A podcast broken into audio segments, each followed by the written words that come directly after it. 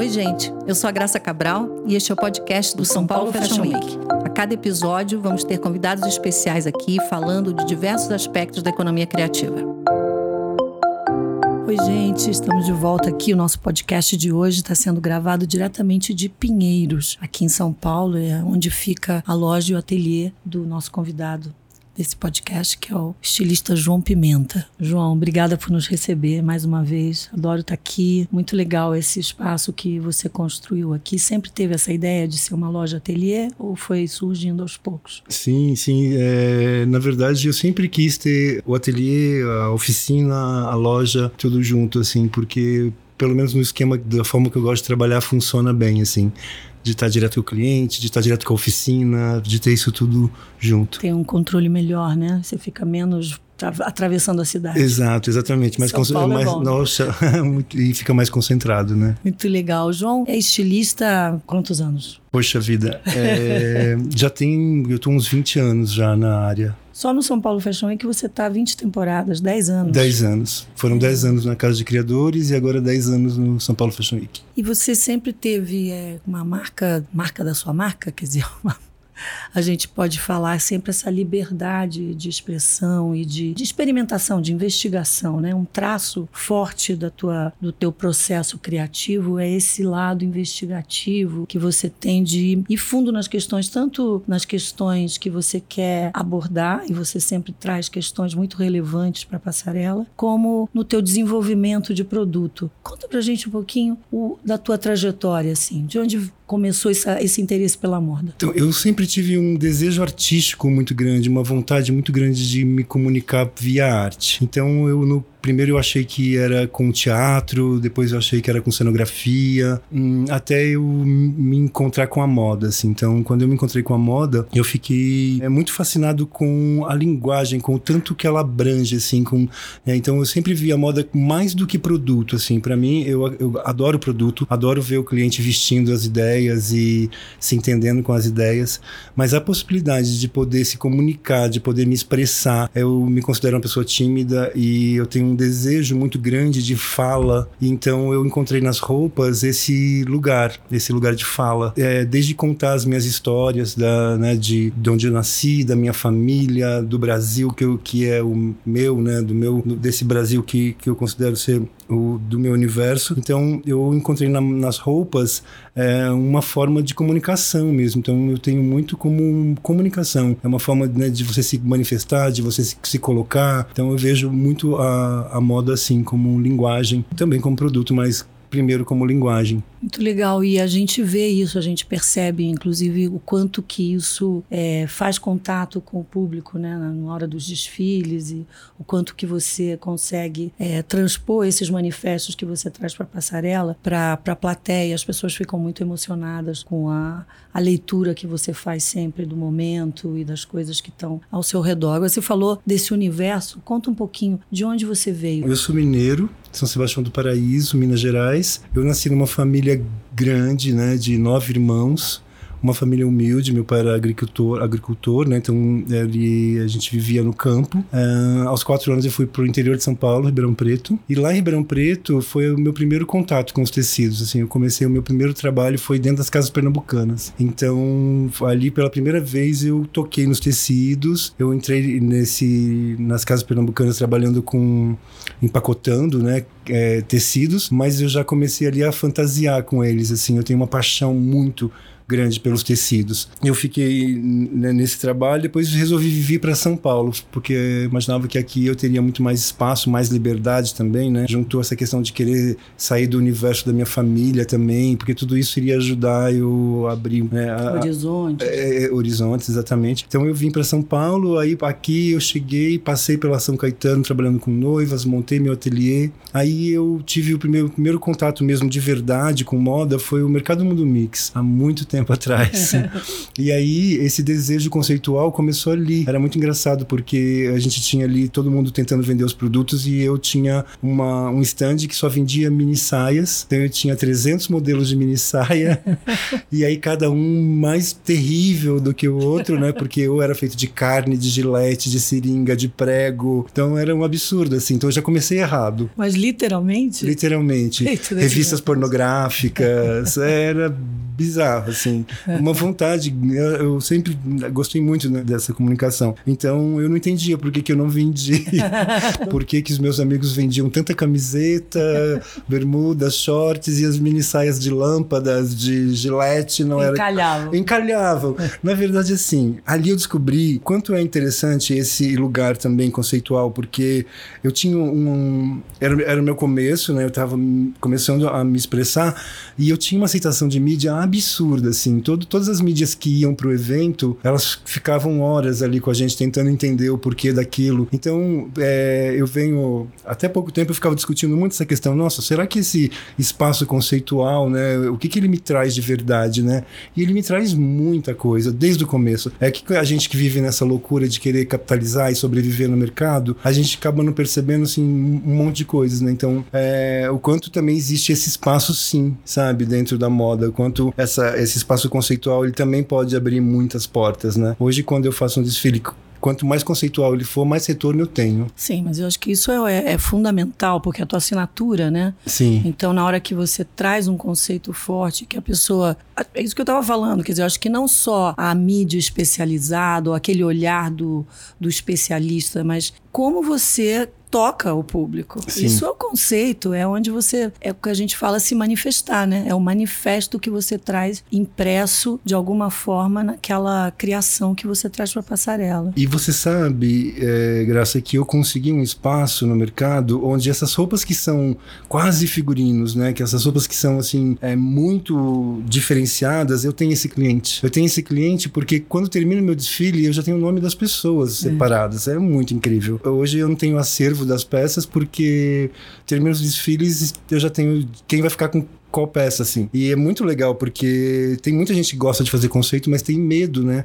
De não ser comercial, de não vender. Né? Lógico, é, eu também tenho, sempre tive essa questão de não querer industrializar minha marca. Então, eu não tenho vontade de ser uma marca que tem um jeans que, que produz milhões, né? Uma peça que produz, por exemplo, a, as minhas peças eu produzo no máximo seis de cada. Ah, sempre uma edição é, limitada. É, é, sempre muito limitado. Então, é, com, é, é, isso funciona comigo porque eu não tenho esse desejo grande, né? De ser uma marca difundida que vende em todos os lugares. Eu, né, cheguei a um ponto que eu percebo que isso não, não, não diz com os conceitos que eu tento colocar dentro do meu trabalho, né? Então, é muito bacana, porque quanto mais louco, quanto mais errado, mais caminho elas têm, assim, é muito bacana. Agora, isso te dá também mais liberdade, né, para você poder fazer esse teu trabalho autoral sem essa preocupação tão grande com a produção e, e com e se você vai ter a escala de venda que outras marcas maiores sim, precisam ter, né? Sim, não, é muito confortável, é muito confortável e gosto do jeito que é desse, desse, desse formato, mas assim, a gente também tenta desdobrar algumas coisas do desfile para comercial, então então, peças que, né, shapes que funcionaram no desfile vira uma camiseta, né? A gente também tem alguns produtos que que a gente né, faz numa escala pequena, mas produz. Mas assim, é muito libertador hoje saber de que não é uma esquizofrenia, né? Do mundo mix. É. As loucuras do mundo mix para você agora direto para a marca, mas do, saindo do mundo mix, como é que foi esse, esse caminhar até a criação da marca? Quando é que você cria a marca? Já no Mundo Mix não, você tinha marca? Não, né, no Mundo Mix eu trabalhava como João Pimenta. É, e era muito engraçado porque a gente usava a própria pimenta jogada no chão e as pessoas pisavam nas pimentas, ficava um cheiro fortíssimo, assim. Era, era uma performance, era, era muito gostoso isso. Mas eu senti uma necessidade de conhecer mais a roupa. E aí começou o meu interesse pela alfaiataria. Ali eu fazia um mini saias, que é mini saia é um quadrado, né, com quadril e cintura, então era uma roupa muito fácil, a gente a gente desenvolvia com muita facilidade. Mas eu tinha muita vontade de entender realmente a construção da roupa. Então, dali depois eu montei um ateliê de sob medida de alfaiataria. Mas se você foi estudar alfaiataria, hum, você então... começou a fazer por conta própria, como é isso? Porque então, a sua então- alfaiataria é um ponto forte, né? Um ponto forte sim, da marca sim. é a alfaiataria. É, é um ponto forte, a gente gosta gosta muito aqui de fazer e a gente aprendeu a fazer desmontando paletós. Eu deveria ter vergonha de contar isso. Não, por quê? Nunca. Não, então, mas assim. A gente acabou, a gente teve um podcast, aliás, quem não, não ouviu, tá disponível um podcast com o Wilson Ranieri e Ah, com- falando sobre a questão das costureiras e, enfim, dessa questão da modelagem. Exatamente. Ele fala exatamente disso, quer dizer, da importância e é fundamental, ele que fez Santa Marcelina, etc. tal, É fundamental desconstruir Uhum, pegar uhum. roupas né, em brechó e desconstruir, ver como ela foi construída. Então, não, eu acho que é. Mas a- acho curioso. É. que você tenha mergulhado nisso, né? Sim. Realmente é um Tem caminho. essa coisa, né, do primitivismo, né, que a vontade de fazer supera a técnica, né? Então o desejo de fazer é tão grande, a vontade de fazer é tão grande. E assim, eu nunca tive é, muito acesso a, sabe, a fazer um curso, porque minha vida sempre foi uma loucura muito grande, né? Então eu nunca parei para me preparar, eu sempre corri atrás e querendo fazer. Então eu comecei desmontando paletós e tentando entender por que de cada pedaço, né? Então, ah, e é tudo muito óbvio, na verdade, né? Porque os enchimentos peitorais é para tirar a cavidade, né, do, do- entre o, né, o peito e o ombro, as estruturas de ombro. E aí foi muito bacana descobrir dessa forma, porque o que que aconteceu? Eu achei uma forma minha de fazer também. Então, hoje, eh, as pessoas que, que passam por aqui, que me ajudam a construir essas roupas, elas falam: Nossa, mas você faz de um jeito totalmente diferente de uma alfaiataria tradicional, né? Então, isso foi muito bacana, porque talvez se eu tivesse começado da forma correta, eu teria medo de mistura de materiais, eu teria medo de, de, de tipo de construção, né? Hoje, por exemplo, se eu pego um alfaiate e falo: Olha, eu quero misturar lã fria com couro. Ele me mata. Ele fala: Meu, você tá louco. Né? E aqui a gente faz tudo, a gente mistura tudo, a gente recorta tudo. Hoje mesmo a gente tá preparando a coleção, a gente migrou, que a gente fez um Frankenstein de um macacão com paletó. Ah, queremos um macacão alfaiataria. Então a gente misturou os dois e aí fez o encaixar e, e é bacana. Então eu acho muito legal essa liberdade de você, né? Esse interesse também, né? De Sim. você querer saber. Hoje a gente tem um pouco mais de domínio, tem pessoas aqui dentro que entendem muito, né? Que a gente confronta as ideias também, que, que sabe fazer bem feito. Mas assim, a maioria das coisas que eu faço de roupa eu aprendi dessa forma, com muita vontade de fazer, olhando como se faz, desmontando peças, fazendo tecido, construindo tecidos eh, do zero também, porque eu sempre tive muito problema de não achar o material ideal que eu queria para as roupas. Aí eu conheci o tear e o tear me possibilitou construir tecidos. E acho que no final das contas, tudo isso te leva para um lugar diferente, né? Te dá.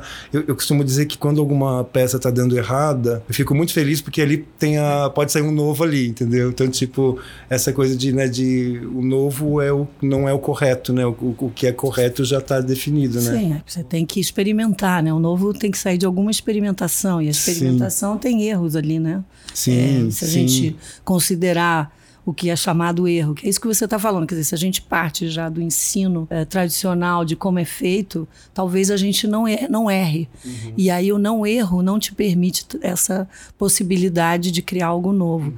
E a gente percebe, quer dizer, pegando o, o que você está falando, é, tanto a curiosidade do ponto de vista da investigação dos materiais, né, que você traz lá de trás já com teu interesse pelos tecidos, pelas texturas, os acabamentos e depois já brincando com as possibilidades de criar mini saias de qualquer material e depois quando você traz esse seu interesse para a construção da roupa e começa a criar com esses dois, essas duas vertentes, você acaba criando uma identidade muito sua. né? Sim, sim, exato. Bacana. É e, isso mesmo. E é, e é interessante porque é isso que você fala, quer dizer, o teu próprio interesse de buscar o novo e de buscar a partir daí, não só na construção da roupa, mas também nos materiais, você vai pesquisar coisas inéditas Sim, também, né? sim. Eu valorizo muito o, o, o ensino, assim. Eu acho que as pessoas elas têm que, né, que estudar, elas têm... Mas eu acho que isso, fora, é que fora disso também tem um- outras formas de você chegar no mesmo lugar também, né? É, não existe caminho único, né? Exato. Que cada um vai traçar o seu e, Exato. e achar a melhor maneira de, de encontrar ali o como que vai fazer melhor o que quer mesmo fazer. Sim. né? Acho que tendo essa vontade de fazer, né, essa intenção, eu acho que é isso que você falou. acaba saindo alguma coisa, acaba Uhum, chegando lá. E eu acho que você mostra isso desde o início da tua trajetória, que você tinha muita vontade. Uhum. Então, isso acho que também resulta, né? A gente vê o, um produto no final. Mas conta um pouco dessa investigação que você faz com os tecidos, que isso é muito legal também, né? Que você foi chegou no tear. O que, que você quer? Conta Então, um pouco mais dessa história de Eu- chegar no eu tear. sempre o meu interesse foi sempre pelo universo masculino né É, embora a, a minha pesquisa nunca foi o universo masculino foi né, essa coleção que eu vou apresentar agora ela está dentro do universo masculino em termos de pesquisa. Mas eu sempre me interessei muito pelo segmento masculino pela deficiência do, do mercado masculino Você achava que é muito é que ele não careta, é assim, exatamente sempre, tudo do mesmo, né? tudo do mesmo e é um mercado extremamente interessante, né? Porque os homens consomem de uma forma muito diferente das mulheres, é. E aí, é, para construir essas roupas, e eu sempre, eu sei que tecidos não, não são separados como tecidos de homem, e tecidos de mulher, é, mas eu tinha muita dificuldade de conseguir texturas, texturas diferentes e, e que fugisse da- dessa coisa do algodão, viscose, né, da- das fibras já conhecidas. Então, eu em uma coleção minha eu descobria o tear e aí eu- a gente começou a experimentar a tecer. E aí é muito bacana, né? Porque aí a liberdade é gigantesca, né? Porque o tear é, ele vai, ele aceita o que você quiser colocar e aí a gente começou a, a entender que a gente podia fazer tecidos totalmente com cara totalmente diferente de, de todo mundo. Então isso me ajudou muito assim a, a começar a, a construir esses tecidos.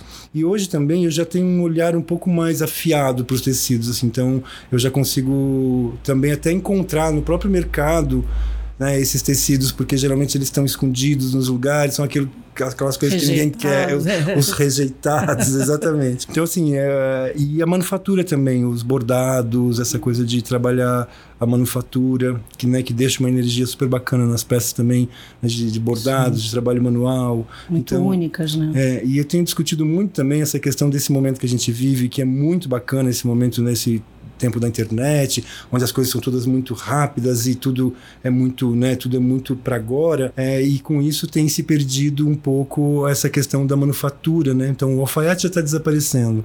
As pessoas já não estão mais valorizando tanto essa questão de ficar dias para se fazer uma roupa. E eu acho que nisso a gente está perdendo muito. É, a gente está perdendo muito porque é, a, a energia que se concentra numa roupa feita dessa forma, né? De uma forma manufaturada. É o que você vai levar para casa, né? É, Essa exatamente, energia, é, né? exatamente, exatamente. E a gente vê, quer dizer, esse interesse aí pelo universo masculino, a gente vê que historicamente, é, se a gente né, estudar um pouco a, a questão da história mesmo, a gente vai ver que o homem tinha muitas é, possibilidades de vestuário, até às vezes mais ampla até do que as mulheres na época. Uhum. E isso foi se perdendo de alguma forma. O homem ele ficou mais reservado, mais padronizado, talvez pela era industrial e por essa necessidade da rapidez, né, de, de ter é, tecidos práticos, da funcionalidade se sobrepor talvez ao que a gente está falando aqui, né, da manufatura, de um- uma, uma peça mais elaborada ou mais única. Você acha que isso está mudando? Hoje Muito. você está vendo isso? Muito, acho que está mudando muito. Acho que o homem, mesmo o homem brasileiro, acho que evoluiu muito. Antes tinha essa coisa de que o homem queria o mais simples, que ele, que ele não se importava com roupa. E eu tenho sentido que cada vez mais os homens têm, é, pelo menos assim, o tipo de homem que a gente atende aqui, né, o nosso cliente, ele quer o diferencial, ele, ele quer fugir desse comum, ele não quer o tecido comum que está no mercado, ele não quer a camisa xadrez ou listrada, sabe? Então, assim, é uma, é uma pena que o mercado ainda não tenha enxergado o próprio homem dentro do mercado. Então, eu acho que tanto as tecelagens, as confecções, os estilistas, é, hoje o homem ele tem uma vontade mu- muito bacana de consumo. Eu sinto que está acontecendo uma inversão, assim. Eu tenho mais clientes homens interessados no diferente do que mulheres. É bem curioso mesmo.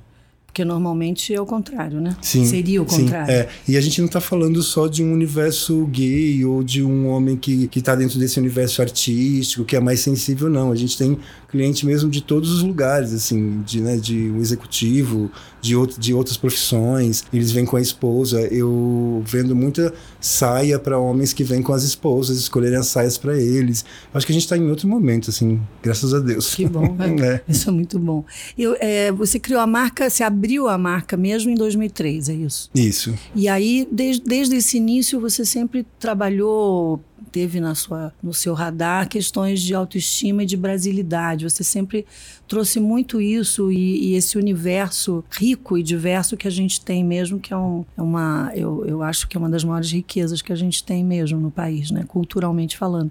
Continua sendo algo muito presente na, na tua criação. Bom, por ser, uma, por ser de uma família grande do interior de Minas Gerais, a gente é, é comum que, que se tenha baixa autoestima, né?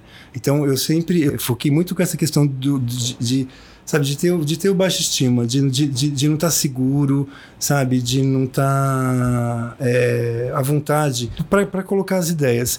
Depois, com essa questão de, de você começar a pensar o que, que é o Brasil, né? O que que o, é, quem somos nós, de que forma que começou esse país, né? O que que realmente o que que realmente é valioso aqui dentro, né? O que que realmente tem valor e não tem valor. Eu comecei a perceber que tudo que eu achava que era muito pobre, que era muito simples, que era muito muito pobre, na verdade era o que eu tinha de mais rico sabe? Que é as que são as, as cores do meu estado de Minas Gerais, uhum. o folclore de Minas Gerais, o vestido floral da minha mãe, sabe? A calça alta do meu pai, sabe? Essa, tudo, tudo isso que eu achava a, a, a as coisas é, religiosas do meu pai, meu pai sempre esteve envolvido com folha de reis, com congados, então eram tudo coisas que, que antes me envergonhava e depois eu comecei a perceber que isso, na verdade, era de uma riqueza, era de uma riqueza absurda, né? Então hoje a gente sempre está fundindo esse contraponto de pobre e rico para poder pegar isso que, que, que a moda é, coloca de lado, né? que, é, que são as pessoas mais simples, né? que é essa coisa rural, a coisa do caipira. Né? Então isso tudo que, que, que a maioria da, das marcas tentam colocar para trás, assim, a gente pega isso e põe na frente, porque é muito precioso, na verdade, porque é, é, é a verdade, né? a verdade do, do país,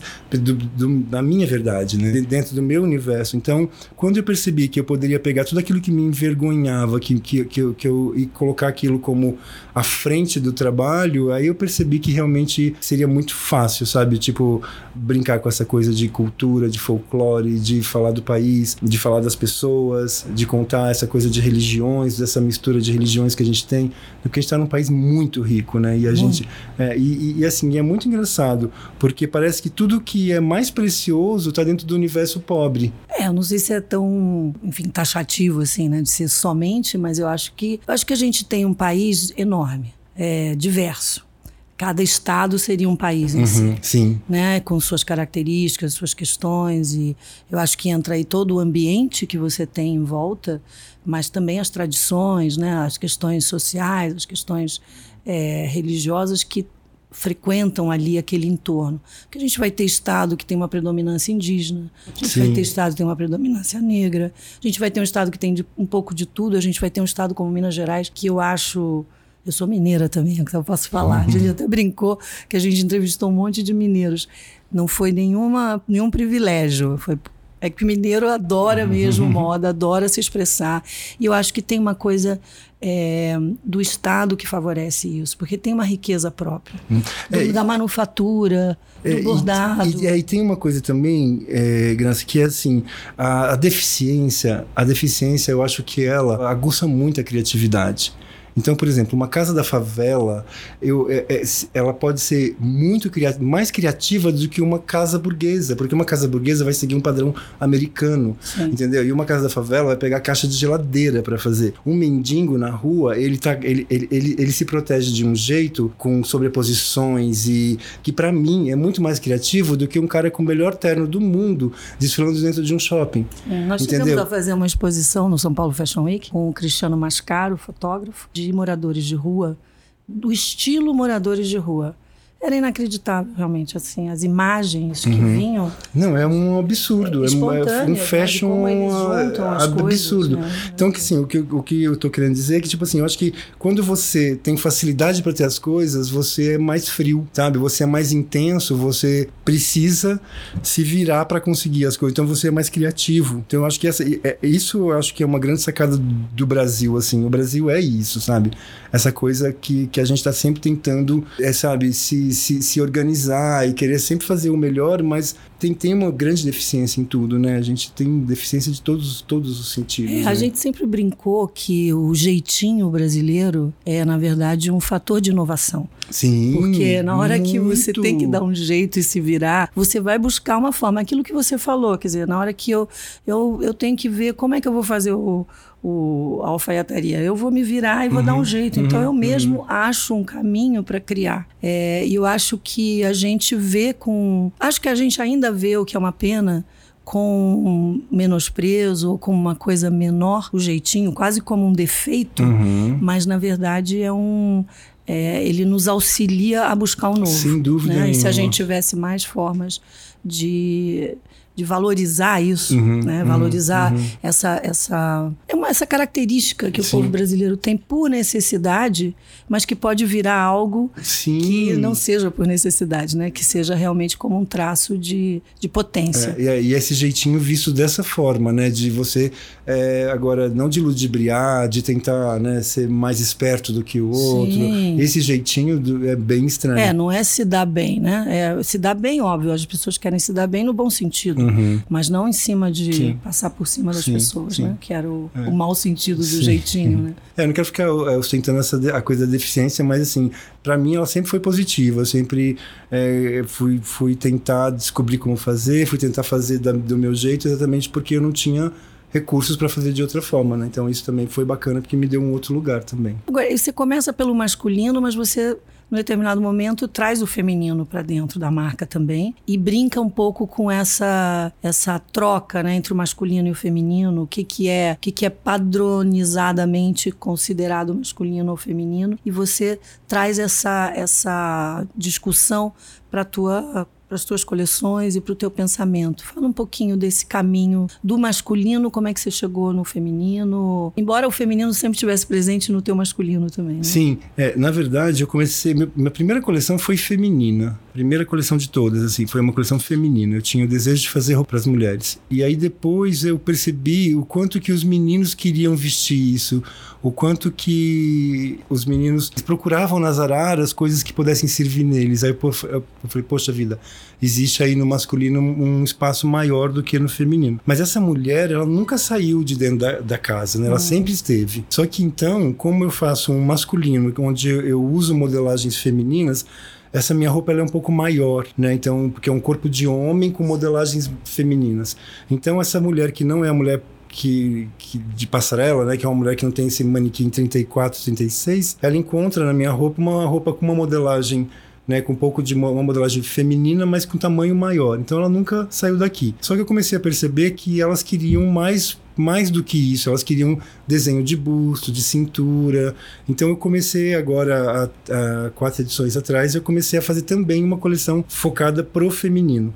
Por quê? Eu estava muito acreditando nesse momento de romantismo e eu acreditando muito que eu não precisaria mais falar de não gênero dentro das minhas coleções, né? Porque isso já estava na, na novela, isso já estava em todos os lugares, então eu, não sentia mais a necessidade de, de tratar as minhas coleções dessa forma. Então eu achei interessante que eu dividisse, que eu tivesse coleções masculinas e femininas. Ah, mas diante da situação que a gente está vivendo agora, né, com, com essa coisa absurda política, né, que a gente está vivendo, onde né, as pessoas começam a querer definir cores de roupas para as pessoas, né? Aí eu senti, poxa vida, acho que agora ainda não é o momento de deixar esse assunto de lado. Aí resolvi mais uma vez juntar as minhas coleções novamente e continuar batendo em cima dessa história de, de misturar, né, os gêneros. É, embora eu percebi que todo, a maioria, assim, de todas, da maioria das marcas, a maioria das pessoas que é, fazem esse tipo de mistura acaba olhando mais para o homem do que para a mulher. Então você percebe que os desfiles todos eles são homens com roupas mais afeminadas. Então hoje tem um raciocínio de não gênero voltado muito para o homem. O homem com roupas de mulher. Eu mesmo fiz isso a vida toda. Então, tanto é que esse trabalho que eu estou desenvolvendo agora para a próxima edição do evento, ele é, é- é um olhar novo em cima de, de gênero para mim, completamente novo. É, e agora, mais do que nunca, minha coleção está ficando masculina, porque agora eu estou olhando para as mulheres que gostam de se vestir de meninos. Então, acho que quem vai ganhar com isso vai ser o meu cliente, porque a minha roupa está ficando mais séria, está perdendo um pouco das cores, dos volumes, dos bordados, dos brilhos. Quer dizer, acabou que a mulher trouxe mais o Você, elemento você masculino. acredita hein? que eu tive que olhar para a mulher para poder fazer uma coleção masculina? É terrível, né? tipo, não tem jeito, né? É tão fácil, né? Tipo, quer fazer uma coleção masculina, olha pro masculino, né? Mas não, então, é, tá muito legal, assim. E eu tô achando que agora eu começo um momento bem novo na- no meu trabalho a partir desse próximo coleção que eu vou apresentar agora, porque eu olho pro universo das mulheres lésbicas para desenvolver uma coleção que eu tenho certeza que vai agradar o meu cliente que já está dentro de casa, porque eu enxuguei minha cartela de cor, eu tirei, eu enxuguei os shapes, enxuguei os volumes, os bordados, então ela ficou muito bacana, assim, ela tá ficando, é, agora sim eu acho que eu tô realmente dentro de um espaço sem gênero, sabe, que olhando para mulher e para o homem não só para o homem. Né? Você percebe todos os desfiles que você vê, as- é sempre o homem super vestido de mulher, mas as pessoas não olham para o universo feminino, né? Agora eu tô transitando aí, assim, tipo, olhando Nossa, para já elas. estamos morrendo de curiosidade aqui para Ah, ver. eu tô apaixonado. esse novo trabalho em breve, né, em outubro. E além, além de todas essas questões, quer dizer, essa riqueza toda que você traz para as tuas coleções e para o teu trabalho, você tem outras preocupações, como a sustentabilidade, a inovação. Você tem trabalhado em cima disso também, Sim. né? Sim, muito em cima de desenvolvimento, né, de tecidos e também na forma de como eu faço o meu trabalho, né? Porque como a gente não tem uma roupa industrializada, então a gente já cortou aí um monte de, de processos que não são positivos, né? Então a gente não tem lava lavanderia, a gente não tem tinturaria, a gente não faz estamparia. Então eu tenho um monte desses processos que são poluentes que a gente não, não, não passa por eles. Então a gente tem uma roupa mais ateliê. A nossa roupa ela é mais, é, ela não é industrial. Então até hoje eu tenho uma roupa que é feita de uma forma de manufatura. Então isso faz com que eu faça um trabalho que não agride tanto né, a, a, a, essa questão é, de natureza. E a forma com que a gente trabalha, porque são sempre as, são as mesmas pessoas de sempre, a gente tem um clima super família, todo mundo trabalha super à vontade, não tem esse clima empresa severo, todo mundo na parte criativa, todo mundo interfere, então existe uma saúde, uma felicidade, uma felicidade muito legal nessa e, forma. E ser justo, né? É, então eu acho que isso no, no, no final no produto assim eu consigo fazer um produto mais correto assim, sabe? Feito com carinho, feito com tempo, feito com sabe, sem uma boa parte dos processos poluentes. Você sente que isso está mudando, que o consumidor está mais atento a isso, está procurando, que as marcas, a moda de um modo geral está mais atenta a essa questão e é. preocupada em ver como transformar? Sem dúvida. Não, sem dúvida. Eu acho que hoje quem está em bons lençóis são as marcas que não cresceram muito, né? São as, mar as marcas que, que, que, conseguiram manter o DNA, a forma de fazer, que não ficaram enormes.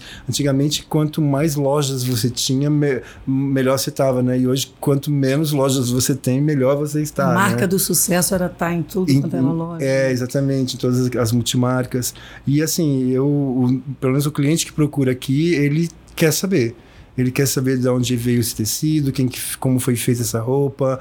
Ainda bem, assim, a gente não tem um cliente que não tá nem aí, sabe, para essa coisa do sustentável. Não. E você tem muito cliente fora de São Paulo? Tenho, muito. E eles compram o que? Via internet? Via internet. Ou tem distribuição em Não, não. Tenho, compra pela, pela minha internet. loja, é isso. Muito bom, né? Esse também, essas ferramentas de tecnologia ajudaram muito, Nossa, né, menina, nem, nem fala.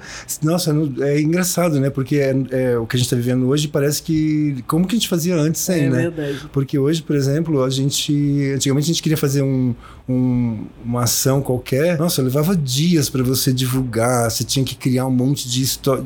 Hoje você faz um post no Instagram já está acontecendo, né? A gente tem um movimento muito legal com o Instagram. E mesmo para o consumidor, né? Que antes via, por exemplo, uma peça, ficava afim de ter uma peça sua e tinha que vir para São Paulo. Sim, ou sim. pedir para alguém, né? Mandar. Não tinha essa facilidade, né? O imediatismo e a facilidade de você poder comprar, né, à distância. Uhum. Nossa, é incrível. Agora, outro, outra, outra parte do teu trabalho que também é muito significativa é a parte dos figurinos. Você faz, você é bastante premiado nessa área de figurinos também. Esse trabalho se você sempre fez, é uma coisa que você procurou, as pessoas te procuraram. Como é que nasceu isso? É, então, na verdade, é, esse, esse, desejo pelo conceitual me traz esse, esse nicho de, de trabalho também. Quando eu apresento peças no desfile bem conceituais, isso é, me abre outros caminhos, outros trabalhos também. Então, o, o pessoal de é, cinema, de teatro, de dança, eles me enxergam via os meus desfiles. Né? Os meus desfiles, eles são, para mim, eles são extremamente importantes, porque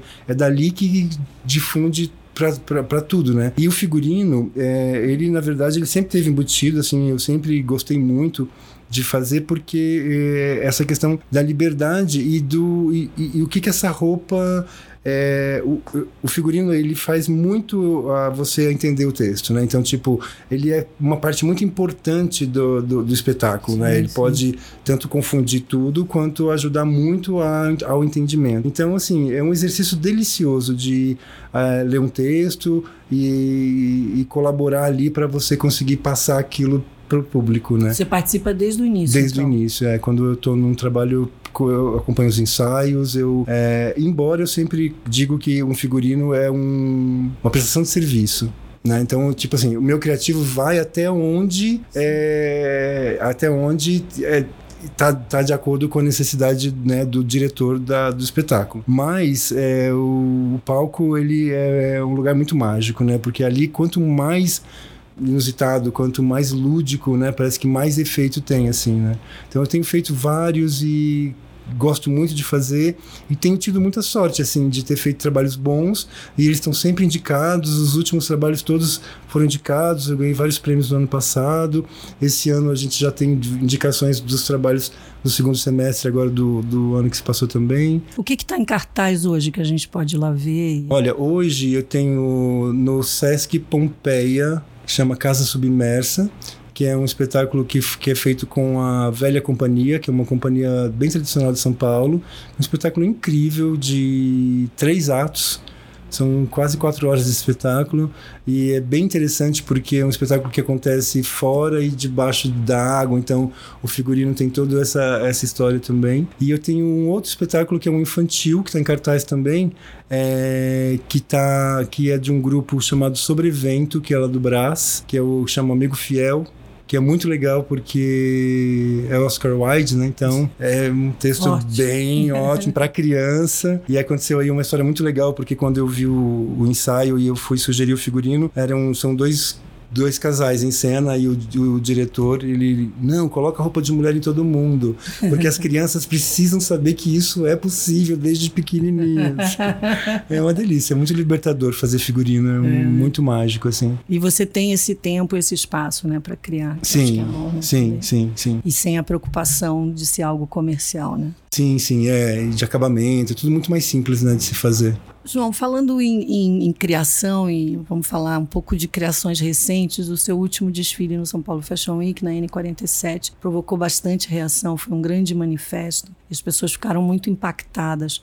Fala um pouquinho desse trabalho, o que, que você queria trazer ali então, eu acho que na moda a gente tem essa, esse espaço, né? A gente tem visibilidade, né? E visibilidade hoje é muito importante, né? E aí eu acho que quem tem visibilidade e, e quer se colocar de uma forma política, eu acho que a gente tem obrigação de fazer. Então, eu quando comecei o projeto da, da, dessa coleção passada, é, eu tinha muita vontade de me colocar, sabe? Eu não acho, não concordo de forma alguma com, com quase tudo que a gente está vivendo, né? Porque a gente está do lado da arte, né? E quem está do lado da arte não está confortável, né? Porque a educação, a arte, a cultura, é um absurdo, né? Sim. Tipo a base principal, né? Tipo se, se fossem trocados pelo menos por empregos, né? Se tirassem o, o filme LGBT do cinema, mas arrumasse 10 mil empregos no lugar, né? Então a gente poderia até entender, mas é por nada, né? Então, então, então eu tava com muita vontade de, de me manifestar e aí aproveitei o desfile para isso, porque, é, como eu te falei, esse espaço muita gente vê. E aí o, o desejo ali era de passar exatamente esse, esse sentimento de claustrofobia cultural, né? Tipo, uhum. essa coisa de estão querendo nos calar e, e depois é, brigar por uma coisa que a gente já brigou, pessoas já morreram para que acontecesse, né, que a gente conseguisse passar por tudo que a gente passou, né, para a gente hoje poder estar tá aqui, né, se colocando com firmeza.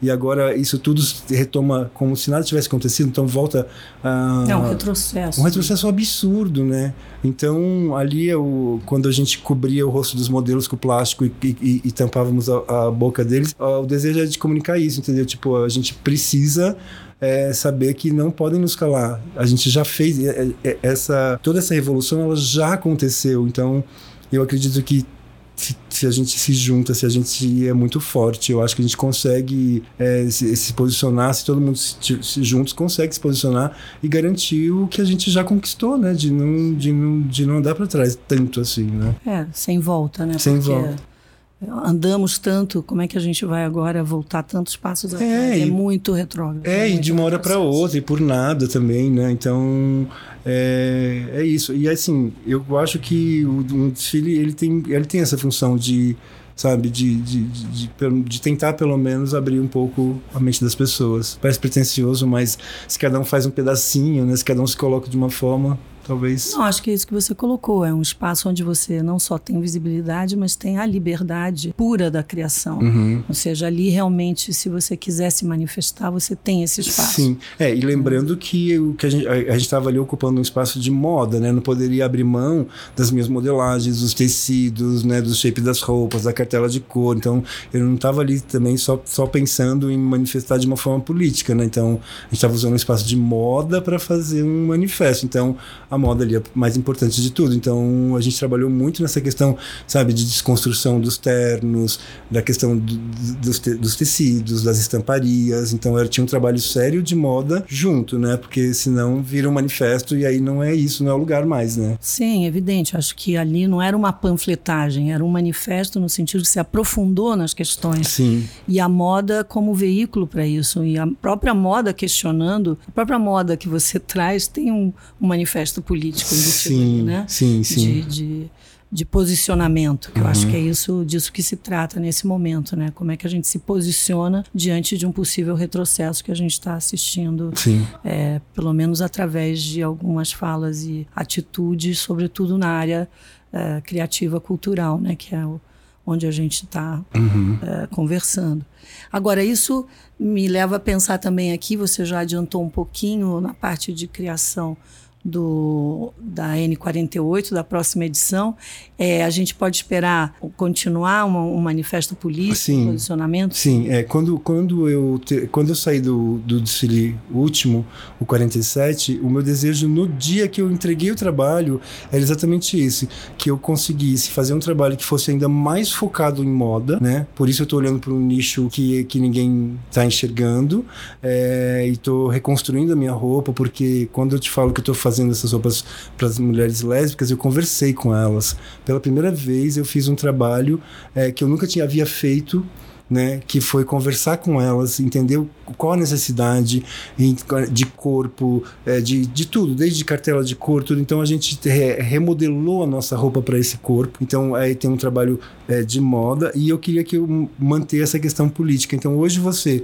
olhar para um nicho como das mulheres, é, eu acho que continua pensando de uma forma política também, né? Então tipo vamos dar espaço para essas pessoas, né? Sim, sem dúvida. E sem é, se aprisionar, não é, em estereótipos e em padrões. Sim. Eu acho que o mais importante é isso, quer dizer, não é que você faz uma roupa só para lésbicas ou só para gays ou só para um. Não, é, é, não existe isso, é, verdade. Não, não existe, existe roupa pro size. Exatamente. Não existe uma roupa para gay, né? É, a roupa é roupa. Existe roupa. É, exato. existe desejo. Exato. Né? E exato. aí eu acho que é essa abertura que eu acho que é é fundamental nesse momento né, de posicionamento. Sim. Somos todos humanos juntos é. e temos desejos e vontades e, e as roupas, a moda, ela serve a isso. Exatamente. É. Eu sempre digo que é, o grande problema da, das roupas não estarem bem distribuídas nos nichos é a questão de numeração. Porque se ela, começar, se ela começasse no número 12 e terminasse no número 60, ia vestir qualquer pessoa. né? Então, homem, mulher, gordo, magro. Não, e acho que isso é a, é a prova de quando a gente se interessa por uma roupa masculina, acha incrível Uhum, e uhum. quer vestir aquela roupa também e, e vice-versa. Eu Sim. acho que ah, sempre quando a gente tenta colocar em caixas e, e tentar entender o mundo eh, por caixas e categorizações, a gente está restringindo, na Sim, verdade, né, as não, sem dúvida, sem dúvida. Mas eh, quando eu comecei esse projeto olhando para essas mulheres, eu pensei exatamente nisso. Falei, poxa vida, você está fazendo uma coisa que você está separando mais, mas não. É, é dando um só o olhar para essas pessoas, para que elas também tenham esse espaço, mas são roupas que qualquer pessoa pode usar. Não tem, né, não é, não existe um roupas para gay, roupas para hétero, roupa para velhos, roupa para novos. É, eu acho que isso que é importante, que isso é uma libertação, né? Sim. Até você pegando o gancho do velho e do novo, é, das pessoas mais idosas e tudo mais, tinha um, uma, um código, né? Que Uhum. é, mulheres mais velhas ou homens mais velhos não pode usar isso, não pode usar tal cor, não pode usar tal comprimento. E eu acho isso uma bobagem. Nossa Principalmente Senhora. hoje em dia, onde na verdade a gente tem que trabalhar com o conceito de não idade. Exato. Porque hoje as pessoas não estão mais fechadas num, numa única idade e a coisa mudou muito. Muito. Nem temos o tipo de vida mais, né? é, que nos, nos aprisiona nesses códigos todos. Então, bom, é sempre maravilhoso falar com você. Queria agradecer mais uma Poxa, vez, João. agora que eu tava descontraído. a gente vai falar muito ainda, porque a gente sempre está juntos em bate-papos pelo Brasil, não é? Em conversas que são sempre é, ricas e onde a gente conhece um pouco mais também dessa diversidade de Incrível. pessoas, né? E a gente vê o quanto elas se interessam, né, pelo trabalho. E você é sempre um, um magnífico expoente da moda, que as pessoas ficam super interessadas, não só em conhecer você e o teu projeto, mas também o quanto você é afetivo, né? Você é sempre uma pessoa muito afetiva e muito aberta para esse contato. Então, super obrigada mais uma vez por me receber, receber a nossa equipe do podcast do São Paulo Fashion Week. E a gente vai ter que ter várias, com vários outros podcasts com o João sempre. É, e eu, eu quero aproveitar para super agradecer esse espaço, né? Tanto aqui como sempre foi, do Paulo, do evento, que para mim foi muito importante esse espaço. Para nós todos, né? Essa que é a, a riqueza é essa troca mesmo. Obrigada, Bacana. João. Obrigado você. E para saber tudo sobre o próximo desfile do João Pimenta, acompanhe nas redes sociais do São Paulo Fashion Week, no SPFW. E o São Paulo Fashion Week acontece entre 13 e 18 de outubro próximos. E a gente vai ver muito mais dessa pessoa talentosa e criativa que é o João Pimenta. Bom, é isso, gente. Mais uma vez, uma conversa ótima. Beijos e até a próxima.